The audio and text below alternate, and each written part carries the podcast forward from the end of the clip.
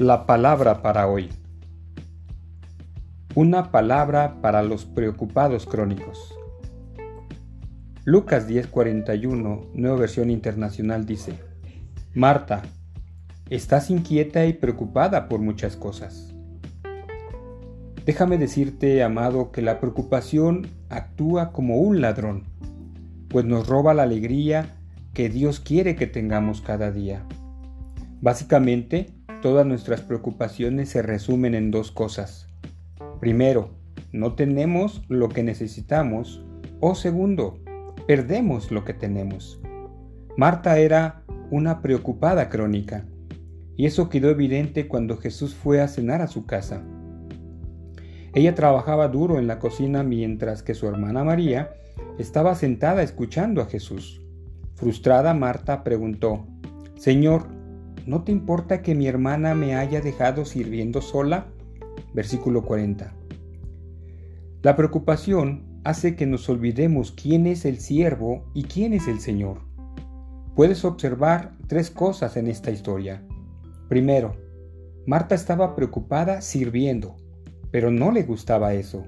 Sin dudas, ella quería agradar a Jesús, pero, permitió que su trabajo para el Señor se volviera más importante para ella que su relación con el Señor.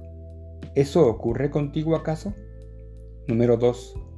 Satanás no sacó a Marta de la cocina, sino que solamente le robó el propósito por, el cual estaba ella allí.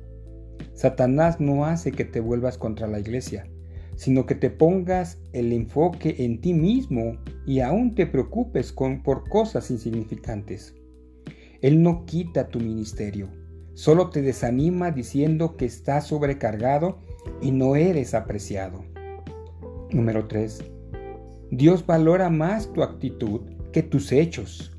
La escritura nos dice en Filipenses 2.14, háganlo todo sin quejas. Una actitud negativa malogra la dádiva que ofreces a Dios.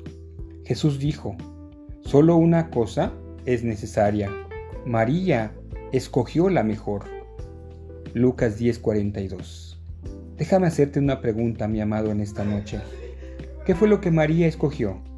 Sentarse a los pies de Jesús. Él siempre prefiere la devoción silenciosa de un corazón sincero a la actitud ruidosa de un murmurador. Piensa en eso por unos momentos.